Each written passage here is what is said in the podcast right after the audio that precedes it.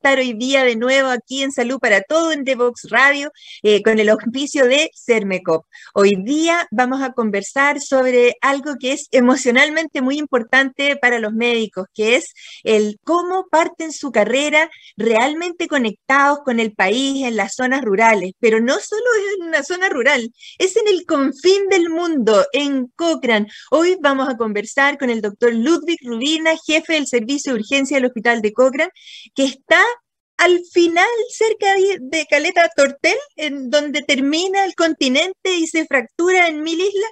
Bueno, ahí está el doctor Rubina, que hoy día va a conversar con nosotros sobre qué lo motivó a irse tan lejos y cómo esto contribuye a mejorar la salud de nuestro país. Vamos a la primera pausa musical y volvemos de inmediato.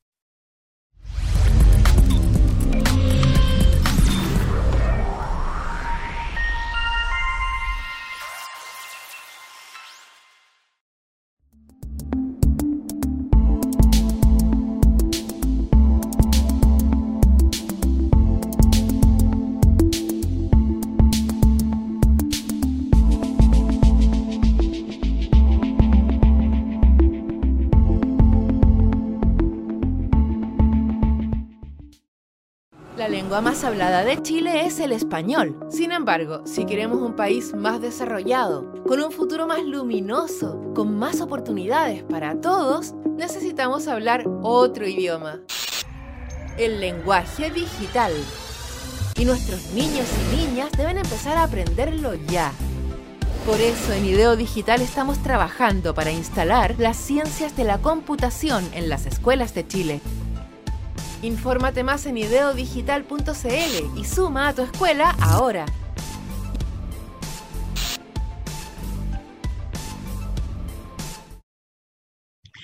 Y la historia de la medicina en Chile ha sido una historia hermosa en que en la década del 50, por allá el 52, se formó el Servicio Nacional de Salud, que tenía una mirada de bienestar para el país y que logró éxitos increíbles en, en, la sanidad pública, en las vacunaciones, en el distribuir personas a lo largo del país. Y en ese contexto, el año 55, vean ustedes tanto tiempo atrás, se formó eh, esto que se llama los médicos generales de zona ¿Cómo hacer que los especialistas fueran a las provincias más alejadas? ¿Cómo hacer que su vida profesional fue, eh, partiera, ¿cierto?, con esta experiencia de ser realmente médico. Bueno, hoy día vamos a conversar con el doctor Ludwig Rubina, a quien de inmediato doy la más cordial bienvenida. ¿Cómo está, doctor Rubina? Muy bien, doctora, muchas gracias por la invitación. No, pero muy felices nosotros. Por una venturosa circunstancia nos conocimos hace unos pocos días eh, y yo quiero eh, invitar al doctor Rubino hoy día que él se presente, que nos cuente de dónde es originalmente, dónde estudió y dónde está en este momento, en qué hospital, en qué región, dónde está para que empecemos esta linda conversación sobre cómo un médico aporta a su país. Eh, bueno, mi nombre es Ludwig Rubina, eh, soy médico, eh, soy originario de Calama, la ciudad de la región. ¿sí? nací específicamente en Chuquicamata, que ya no existe como campamento, sino que solamente campamento minero. hice toda mi enseñanza media en, en Calama y posteriormente me fui a estudiar a Santiago. Eh, ingresé a medicina a través de bachillerato, ya que en ese momento cuando di la PC1 me alcanzó el puntaje, así que ingresé a través de bachiller en, la Universidad de Chile.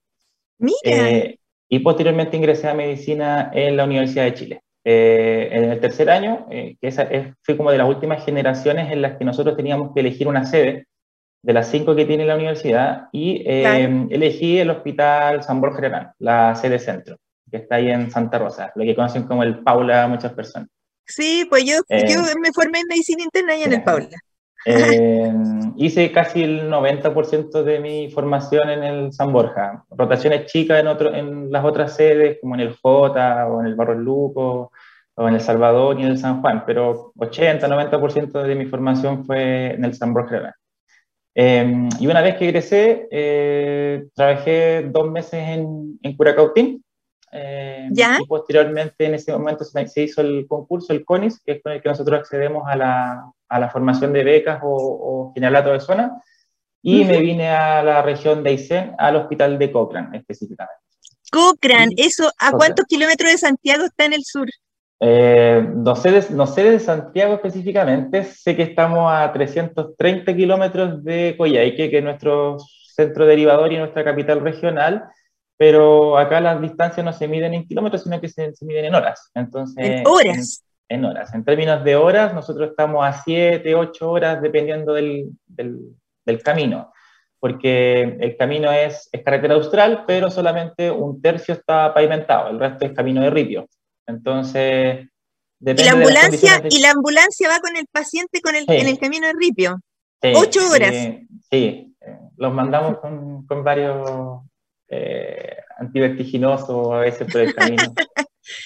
Eh, bueno, Primero que nada, estoy impactada que alguien de Calama viva ahora en el confín del mundo, primero que nada, pero segundo, que aprovechemos al tiro para, tú mismo cuéntale, por favor, a las personas cómo se forma un especialista en Chile, cómo desde que tú sales de la escuela de medicina tienes la posibilidad de este concurso nacional, que eso es muy importante, ahora ya esto está todo sumamente organizado, reglado, ¿cierto? Tú tienes que hacer méritos durante tu carrera para poder acceder al, programa que tú quieras de especialización y cómo el servicio amarró a las personas para que puedan cumplir esta tarea a lo largo del país. Eh, claro, como bien usted dice, el, programa de, formación de becas en Chile a través de un concurso, es un concurso nacional que, incluye a todos los médicos egresados de las universidades del país, eh, es algo eh, nacional. Durante, durante la carrera, uno, obviamente, el aspecto más importante para las notas, que todo se transforma en puntaje finalmente, todo lo que uno hace en notas, trabajos de investigación, ayudantías, eh, todo eso se transforma en notas, eh, más las notas de internado, más las notas del, del pregrado que uno le dice. Eh, y eso, eso se transforma en un puntaje que posteriormente uno, uno, hace una carpeta cuando, cuando egresa y se entrega y de acuerdo a eso se otorgan determinados puntajes y en base a ese puntaje se clasifican todos los egresados a nivel nacional. Eh, cuando yo egresé éramos alrededor de 1.500, creo, 1.600 egresados. Eh, y ahí uno eh, van llamando uno por uno y va eligiendo de acuerdo a los intereses. ¿Eso sigue siendo presencial? Van, se sientan en, una, en, en, un auditorio gigante y por orden de las notas van eligiendo la, la, beca. Hasta el 2000, hasta la pandemia. claro, pre-pandemia era así. Yo fui la penúltima generación que alcanzó a hacerlo. Mi colega que llegó el 2020 fue la última que lo hizo, el 2019. Eh, y posteriormente ahora se hace online. Eh, pero es, básicamente la misma, la misma metodología, no, no, cambia. Es un ranking a nivel nacional de acuerdo a lo que, al puntaje que uno, que uno obtiene. Claro, para que, perdona, para que nuestros auditores entiendan, los siete años de carrera eh, en los siete años de carrera todo pesa, las notas, pero lo, que más pesa es lo que hiciste el último año y lo que hiciste como de ayudantías entre, entre medio. O sea que nadie puede estar contento solo con haber estudiado para la prueba, sino que tiene que haber hecho méritos. Exige eh, cosas extra, publicaciones. ¿Y el EUNACOM, el EUNACOM hoy en día no se, no se, considera como, antes se consideraba como parte de puntaje, hoy en día solamente está para poder ejercer en el sistema público, eh, no ah. forma parte de, de, puntaje o de los criterios de ítem de inclusión para postular a una beca, no tiene criterio de puntaje. Claro, tengo que pedir disculpas porque las personas no saben lo que es el EUNACOM. El EUNACOM es un examen nacional de conocimientos médicos que empareja la cancha, por decirlo así, eh, y que le pregunta a todos lo mismo para saber realmente qué es lo que saben. Y ha sido muy interesante porque las distintas formaciones van entregando distintas experiencias y distintas notas. Eh, se supone que era como para el sistema público, pero hoy en día todas las instituciones públicas y privadas eh, piden el EUNACOM. O sea, Claro, es una cosa sumamente interesante, porque en algún minuto se pensó que alguna institución podía favorecer a sus alumnos poniéndole mejores notas para que tuvieran mejor puntaje, pero en realidad ahora uno confía en la transparencia de ese, de ese sistema. ya, entonces llegamos a un punto, llegamos a un punto en que tú te paraste en esa reunión y dijiste, yo quiero, ¿qué dijiste? Eh, tenía dos opciones. Yo igual hice mi carpeta para habilitarme en la Universidad de Chile. Eh, mis intereses iban por el área quirúrgica. Yo me habilité para cirugía en la Universidad de Chile. Eh, y tuve una dicotomía porque cuando iban pasando la, cuando me iba a llegar el momento de decidir, yo elegí Cochrane porque obviamente conocía la región, mi pareja trabajó, si bien no es, no es de la salud, pero sí trabajó en Chile Chico, no sé, yo conocía a Chile Chico, a Isen, Coyhaique, a Cochrane nunca había estado, pero sí lo había escuchado. Eh, y eh, por otro lado, yo quería eh, ser cirujano. entonces me habilité a la universidad y en ese momento, cuando me tocó elegir, estaba disponible la plaza de Cochrane, que era mi primera opción como CRDF, pero además estaba disponible la beca en el lugar que quería, en la universidad que quería, con devolución uh. en Calama. Entonces era beca de cirugía con devolución en el San Juan de Dios con devolución en Calama. Entonces, eh, era demasiado... Era del corazón la decisión. Mis compañeros creían que yo iba a elegir la, la beca de cirugía, eh, pero un tema personal, eh, de igual uno, terminando la carrera, hay un cansancio de por medio, hay un cansancio de por medio y, no sabía si iba a estar en condiciones de poder seguir aguantando aún más un, una, exigencia permanente. Una exigencia permanente me vine a decidir ser general de zona porque me daba lo que no da la, especialidad directa, que es la, el ejercer, el ser médico, eh, el, el, como dice, el tener calle. Eh, claro, pero, extrema. Claro, pero el tener calle, no, tú seguramente no pensabas que en algún minuto se iban a quedar dos o tres personas haciendo todos los turnos de varios meses seguidos en el hospital. Y, cuéntale a nuestros auditores que, qué tipo de turnos son, si son solamente de adultos, si son con niños, si les toca ver embarazadas. ¿Cómo es eh, el, la, el trabajo? Mm, bueno, somos un como somos, hospital, somos un hospital austral, eh, dentro de la región de Aysén somos como el hospital que está al sur de Coyhaique, eh, somos el último hospital de como austral de nuestra región. Eh, más allá Del mundo, yo creo. No, sé si, pero estamos en la décima primera. Como usted bien decía, más allá está Caleta Tortel, Caleta Tortel nos deriva a nosotros, y, pero mucho más allá, cinco horas más allá de nosotros, está Villa Higgins, que es la zona más austral que nosotros ah, tenemos. Ya, y que tiene el hospital también.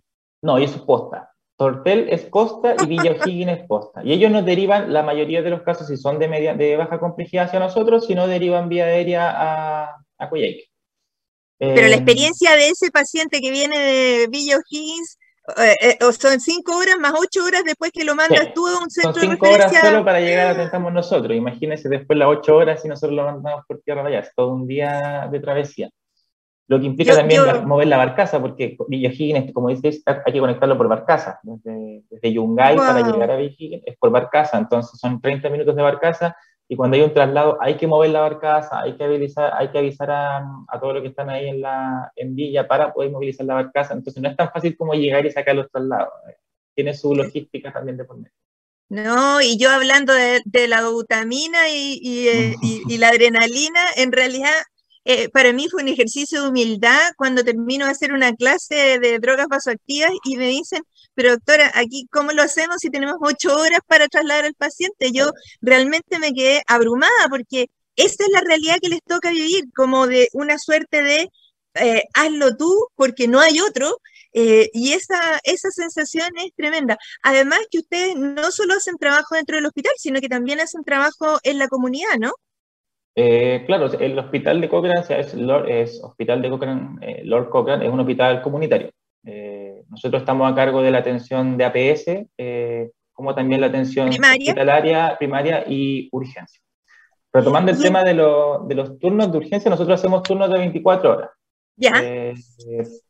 médico único de 24 horas y son atenciones indiferenciadas. Se recibe adulto, niño, embarazada, lo que sea de atención de urgencia. No, ¿Y las cirugías urgentes, ponte tú una obstrucción intestinal o una cesárea de urgencia? Eh, leía que un general de zona, después de los aludes que hubo en Copiapó, si no me equivoco, no, en Chañaral, hicieron una cesárea de urgencia sin luz, sin agua, una cosa absolutamente épica. Eh, ¿te, ha tocado también uh, situaciones así tan, tan extremas, eh, de repente de aislamiento total? Sí, Em, cuando yo llegué el 2019, eh, justo antes de, esto fue antes de Navidad más o menos, eh, yo tenía ya agendada la capacitación. Nosotros tenemos como cuatro grandes capacitaciones de los generales de zona. Una es anestesia, que son rotaciones ya de tres semanas. Eh, una rotación de cesárea, otra rotación de ecografía abdominal y otra de ecografía ginecológica y obstétrica. Esas son como las cuatro grandes capacitaciones que uno hace una vez al año. Hay gente que alcanza a hacer las cuatro, hay gente que no por temas de cuánto tiempo uno eh, le, le, destina al, al, EDF. Y en ese momento yo me acuerdo que eh, me tocaba ir a Coyhaique a hacer mi rotación de cesárea. Esto fue un día jueves, creo. Y eh, a un colega que estaba de turno, ya como a las 11 de la noche, eh, le llegó un ectópico complicado. Un embarazo eh, ectópico, qué terrible. Es una emergencia. Sí, no había disponibilidad de charter, no había disponibilidad de evacuación, la paciente ya se estaba choqueando. Así que la operaron. La operaron y salió favorable. Después yo que estaba, me fui a Coyhaique a hacer mi capacitación, le hice el seguimiento y la paciente se salvó y fue fue bien gratificante ver que, mis colegas hicieron todo lo que hicieron, médicos generales, meterse a operar. Sí. Y, qué, valiente. Sí, sí qué lindo. Cosas del EDF es que nos toca hacer cosas que, a ver, son de especialista o procedimientos de su especialista, o que si uno estuviese en un centro como más conectado, quizás a una hora o media hora, uno lo podría derivar pero acá nuestros tiempos son tan largos que a veces se nos exige ser más resolutivo en ciertas cosas y a veces un poco más valiente. Igual tiene sus complicaciones y sus costos, pero a veces es la única opción que tenemos. Eh, pero sí, es difícil porque se nos exige a veces mucho más de lo que en verdad nosotros podemos dar, tanto por capacidad técnica, por conocimiento, o porque son cosas que ya escapan de nuestro, de nuestro quehacer. O sea, a veces manejar pacientes choqueados, manejar pacientes que politraumatizados graves o pacientes baleados, eh, apuñalados, eviscerados, eh, que a veces uno en un centro tiene el cirujano, lo necesita al lado. Acá el colega que lleva más tiempo que yo es mi apoyo, no, no, hay wow. Notable. Y, y con, bueno, hay un eslogan, ¿cierto? Que es una vez general de zona, para siempre general de zona, en el fondo, en el corazón. ¿Cómo te impacta a ti en lo personal? Eh, esta experiencia y cuántos años llevas y cuántos te quedan, digamos, para después mm. optar ya a la especialidad. Yo ingresé en el 2019, en abril, eh, estoy comenzando mi cuarto año ya de general de zona, eh, podemos estar un máximo de seis años. Em, ha tenido sus cosas buenas y sus cosas malas. Cuéntame, cuéntanos. Es difícil el sentido de, de, a veces de las condiciones, de que no tienen los recursos, de los tiempos de, de espera, de, las opciones de traslado, que a veces nosotros dependemos de las condiciones climáticas. Eh, entonces, a veces si uno, el clima no acompaña vía, para poder sacar un paciente vía aérea, ni siquiera vía terrestre, porque está todo nevado o hay una tormenta y uno tiene que mantener un paciente, no sé, con ventilación mecánica, uno modificando un ventilador de transporte o el uso de drogas vasoactivas. Eh, a veces la señal se cae, eh, durante el fin de semana quedamos con una señal muy inestable, eh, hay momentos en que ni siquiera podemos comunicarnos por radio porque se caen las señales. Por eh, radio hacia la antigua, por radio como, como de radio aficionado, así. Claro, o a veces echar mano si es que tiene, a veces funciona, a veces no, ahí depende, no sé cuáles son los, las razones, los, los celulares, los satelitales que a veces funcionan, a veces no. Ah pero es complejo sobre todo en el invierno más que todo. Eh, vivimos como periodos, en el verano somos una zona muy eh, turística, tenemos muchos accidentes, politraumatizados, accidentes de, vehiculares, motos. la ruta eh, austral, La ruta austral, ciclistas, eso es como recibimos harto. Después de la temporada de invierno empezamos a recibir los pacientes respiratorios, pacientes descompensados, claro.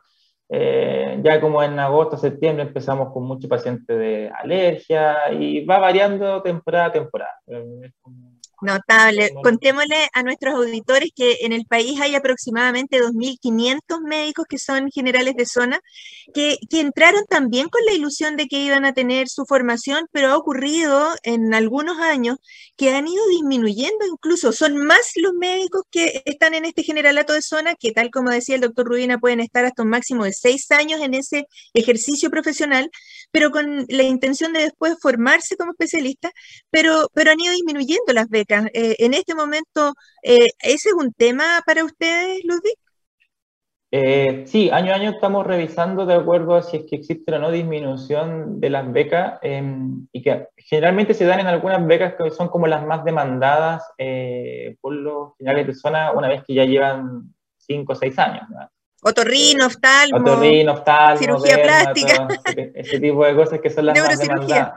Eh, Imagenología, urología, que generalmente son las más demandadas en los EDF que, que se quedan los 6 años. Eh, y sí, ha habido una disminución. Eh, de hecho, las plazas también que se están entregando año a año tampoco dan para cubrir la totalidad de, médicos que egresan, ah. tanto de generales de zona como de becas. Eh, Entonces, como una promesa un poco incierta.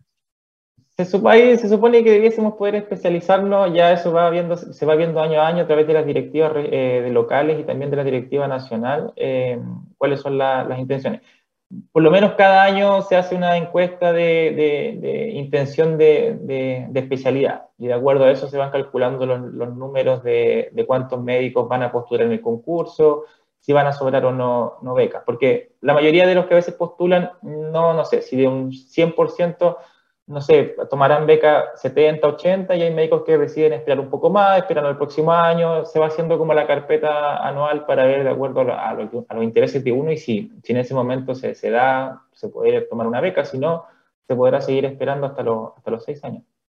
Bueno, estamos conversando con el doctor Ludwig Rubina del Hospital de Cochrane. Vamos a ir rápidamente a una segunda pausa musical y volvemos de inmediato. Te invitamos a conocer el destacado rol central de la educación técnica profesional en Chile, sus innovaciones, desarrollos y el importante impacto que genera en las personas y los territorios. Cada jueves, 17 horas, junto a Elizabeth Zapata, solo en divoxradio.com.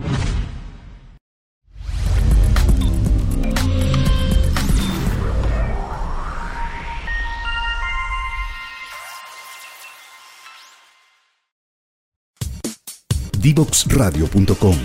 Codiseñando el futuro.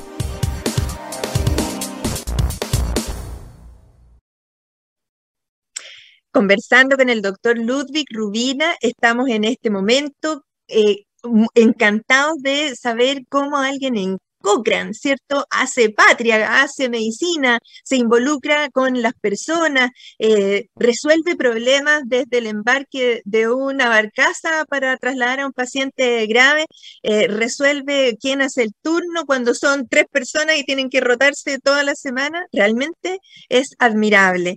Pero cuéntanos, Ludwig, ¿Cómo los golpeó la pandemia del COVID? ¿Cómo, ¿Cómo fue eso para tu región?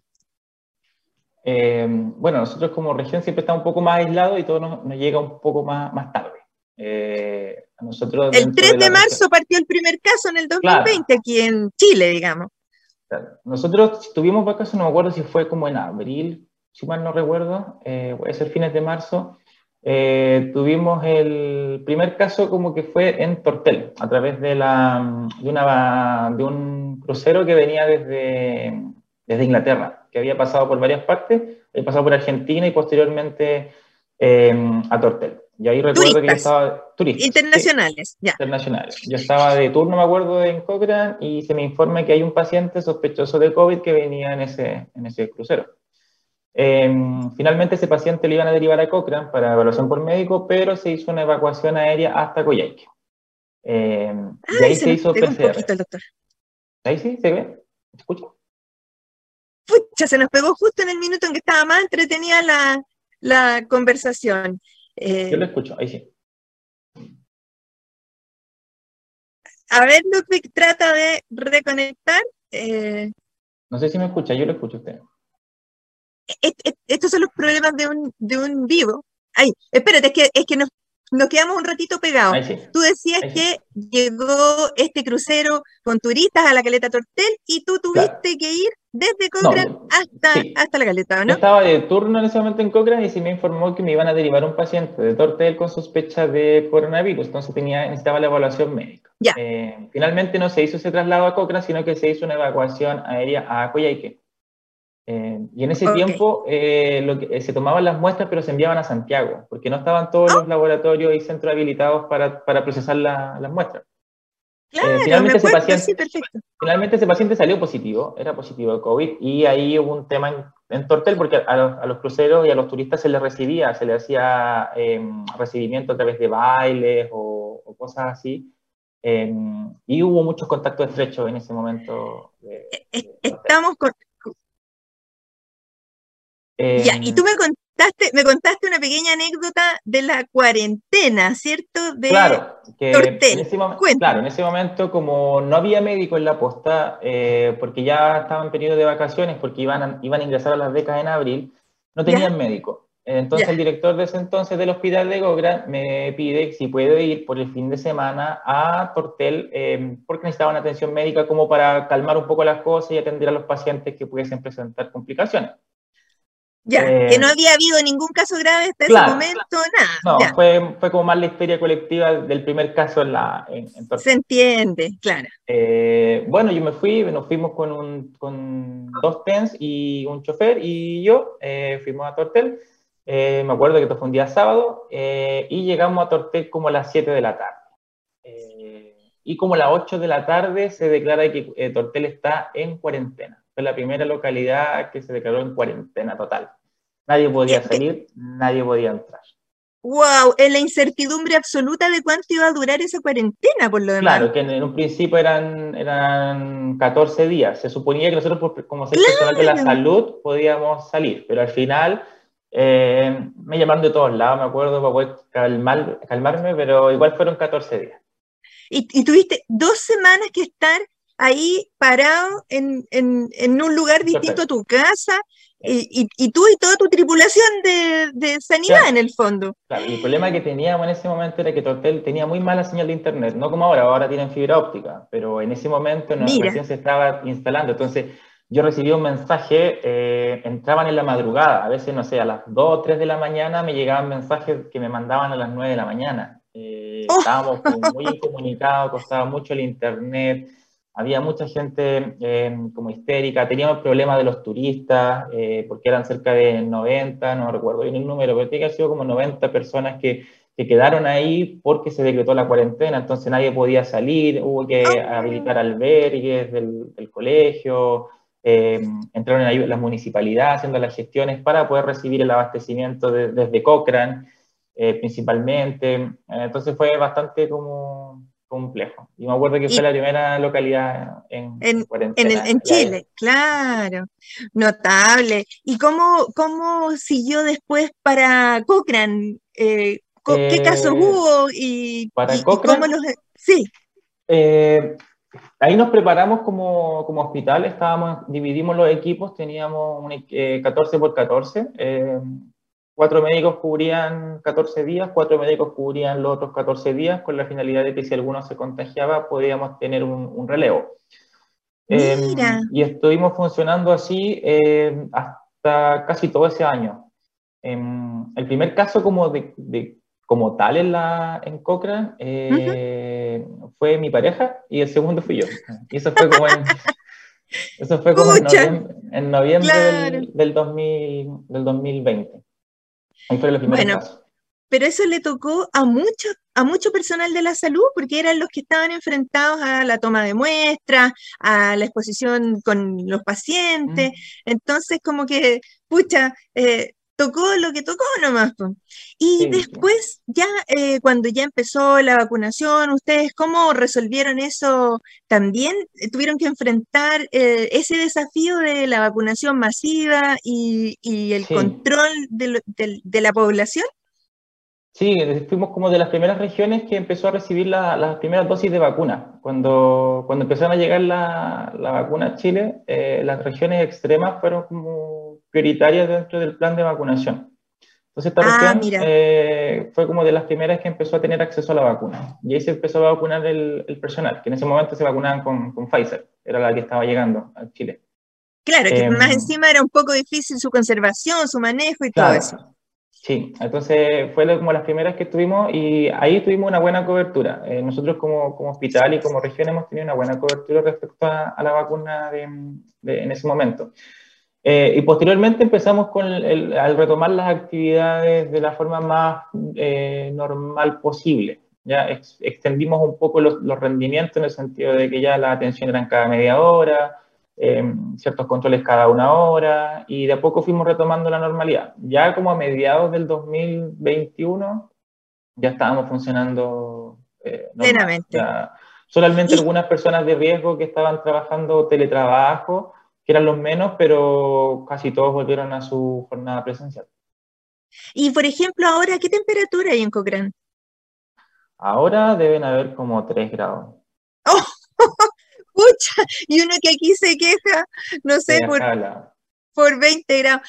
Eh, cuéntame un poquito qué, sientes tú que falta, qué es lo que necesitas. Haz un llamado, una invitación a, que la gente se incorpore a las tareas en, zonas extremas. ¿Qué necesitas tú? Eh, necesitamos de alguna forma más apoyo en el sentido de quizá eh, un poco más de conectividad. Eh, conectividad. conectividad. Perfecto.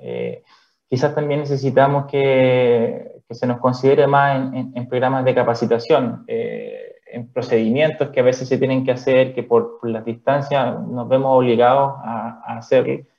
Eh, y eso es complicado. Entonces, generalmente tenemos que estar constantemente buscando capacitaciones, al menos en, mí, en mí como hablo yo como Luz Rubina, eh, he estado constantemente buscando capacitaciones. He recibido apoyo, por ejemplo, a través de este programa de Vago.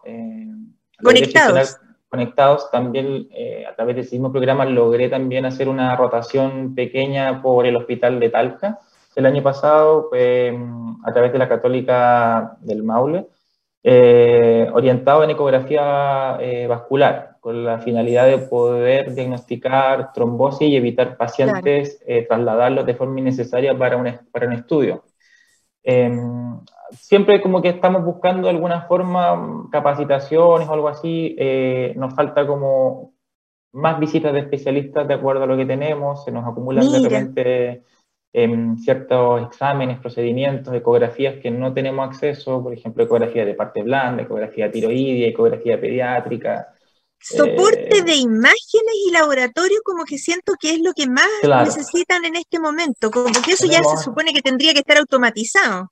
Claro, entonces a veces no, no tenemos, y a veces un paciente tenemos que, no sé, para hacerse una ecografía, significa viajar a Coyhaique, estar, pasar la noche en Coyhaique, hacerse el, estudio y venirse al otro día. Entonces al final son como tres días que un paciente pierde para hacerse un examen. Entonces tratamos de ser lo más resolutivo posible. Nuestro hospital tiene prestaciones de ecografía, pero hacemos ecografía abdominal, ecografía pelviana, ecografía ginecológica y obstétrica.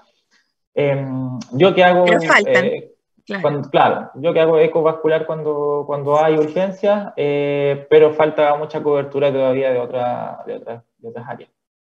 Oh, yo estoy fascinada escuchándote porque en el fondo uno dice, estamos en el siglo XXI, estamos súper conectados, esto es instantáneo, pero resulta que hay lugares en donde uno se forja como médico con la semiología, que es el estudio como de los signos y síntomas nomás eh, en, el paciente y eso te lo da la experiencia.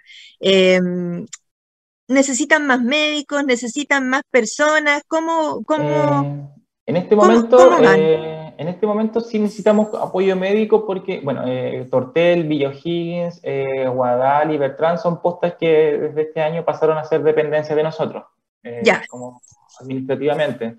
Em, y tenemos una ausencia de médico en, en Villa Higgins. Eso significa que constantemente nosotros tenemos que sacar un médico del hospital de Cochrane y enviarlo a Villa Higgins. Eso significa que tenemos menos horas disponibles para atender acá, en Cochrane, o sea, menos horas de atención. Entonces, una cosa por otra. Eh, estamos en la búsqueda de médicos. Eh, a quienes que estén interesados lo pueden hacer, a, enviarle un correo a la subdirección médica, que es subdireccionmédica.hc.saludicen.cl, que es la, la doctora Goich, que es la, la encargada de, que es la subdirectora médica de nuestro hospital. Eh, ella se le puede llegar a hacer el currículum y le puede entregar mayor información. Eh, necesitamos un médico para la posta de, de Billo Higgins y posterior y también un, un, médico honorario para dar cobertura de mayo hasta septiembre. Y posteriormente también va a estar disponible un cargo de artículo 9, que es un médico general. No pertenece como a los EDF, pero sí es un cargo más, más largo, que permite después posteriormente a través del CONE acceder a, la, a, las becas. Es un concurso también. O sea, llamemos a la gente, imagínate la experiencia de vivir allá.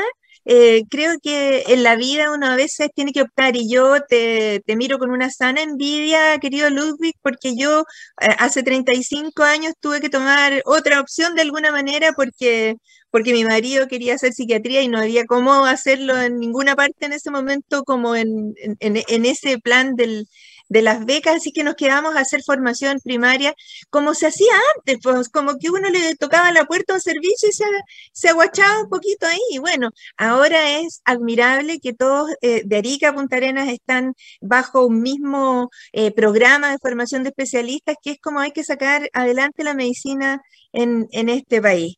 Eh, nos quedan tres minutitos te quiero dar la palabra para que hagas una reflexión final, como que nos cuentes de lo que tú quieras, tal vez desde lo personal, de lo emocional, o tal vez desde lo gremial, porque los, médicos generales de zona tienen, tienen su directiva, tienen representación y voto, entiendo, en el colegio médico, y eso también incide en las políticas públicas probablemente, ¿no es cierto?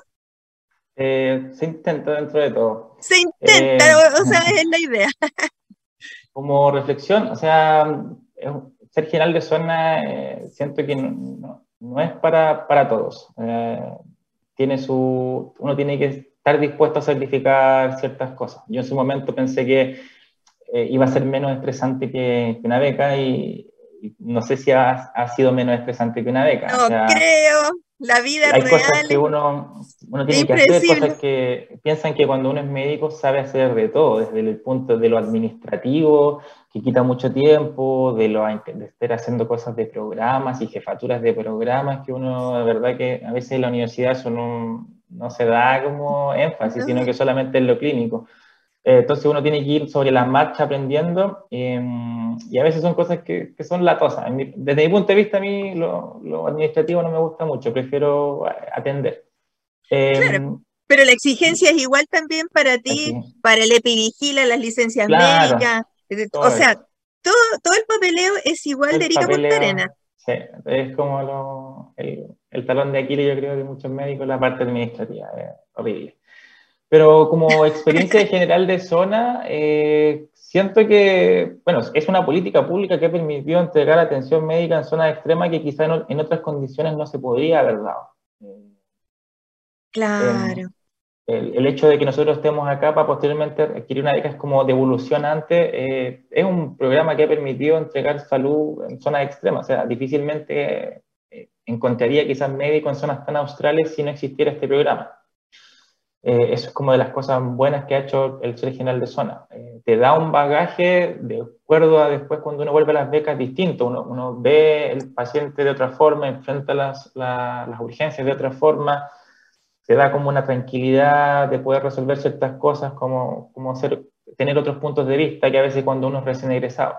Se pasa mal al principio, sí, porque todo lo que uno ha visto en, en casos clínicos, en, en, en pruebas y cosas así, acá son tiempo dependiente, entonces a veces el tiempo va a pensar no da y hay que actuar principalmente.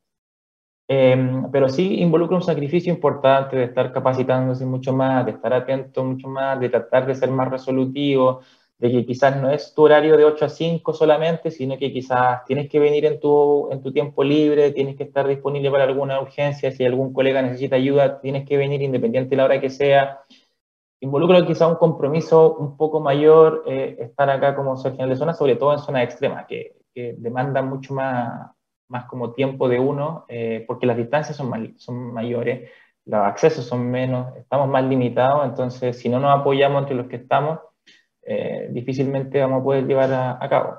Como experiencia la, la, repetiría, sí. Quizás no en una zona tan extrema, pero, pero sí, y es, un, es una buena, mirando retrospectivamente, si hubiese elegido la beca o ese general de zona, probablemente preferiría seguir siendo general de zona y posteriormente tomar una, una beca. Qué lindo testimonio, querido Ludwig. Te agradezco tanto estos minutos que le has restado tu trabajo para poder contarnos estas experiencias. Eh, las personas agradecen mucho saber que los médicos en general son personas muy queridas en la sociedad, llegan a ser como la figura pública del lugar donde, donde están, una persona eh, confiable, en la que tú pones la vida, pones como... Em, muchas expectativas y bueno, la exigencia para que tú veas la vida común y silvestre es mucho más exigente que una beca de especialidad, así es que te agradezco en nombre de todas esas personas que tú has atendido en forma tan hermosa, a ti, a tus colegas. Eh, hoy día hemos cumplido una de las, de las misiones que tiene este programa, que es hablar y conversar con alguien que esté en una zona extrema haciendo patria. Así es que me despido de ti, querido Ludwig. Nosotros en el programa continuamos para cerrar este, esta edición. Que esté muy bien y muchas gracias. Chao, chao. No te quedes fuera. Conversaciones de futuro para Latinoamérica. Latinoamérica. Cada martes y jueves a las 9 de la mañana en Latam 2050 con Ángel Morales. Somos divoxradio.com.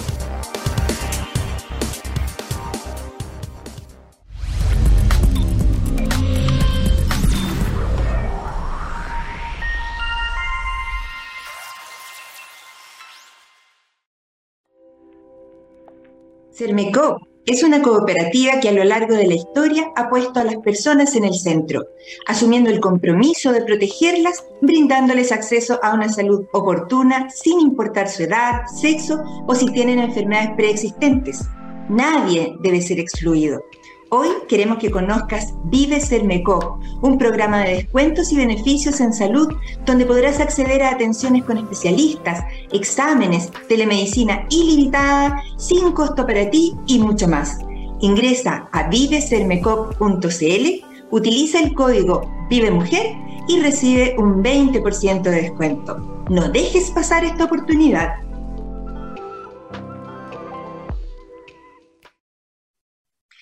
Sin duda, hay muchas profesiones que exigen que tú te desplaces, viajes, te cambies de casa, pero probablemente eh, la medicina en regiones extremas y la medicina en, en los generalatos de zona eh, te exigen ir por seis años a una ciudad distinta, a una experiencia diferente. Si tú sales de la escuela de medicina pensando que vas a ir directo de ahí a la beca y a la fama, error, porque te va a tocar enfrentar el mundo real, la ruralidad, eh, las condiciones extremas de temperatura, de, conectividad, de desplazamiento, de recursos. Eh, hoy todavía tenemos a estos 2.500 médicos enfrentados a una situación de mucha, de mucha eh, carencia en, en muchos sistemas de apoyo y por supuesto también en donde falta más personas que quieran estar, que quieran salir de Santiago, en donde se concentran la mayor cantidad de especialistas y qué es lo que le hace falta a nuestro país en una distribución más equitativa del conocimiento para que tengamos una salud para todos tal como se llama este programa, que se transmite por su conectividad desde Facebook, Instagram, eh, Twitter, eh, arroba de Vox Radio. Es un lugar de reflexión, es un lugar en donde tenemos este espacio para darle voz a cualquier persona que quiera hablar de bienestar y salud en donde sea que esté en nuestro país. Hoy día, muy agradecidos de haber tenido la experiencia de los médicos generales de zona en la voz del doctor Ludwig Rudina. Que estén muy bien.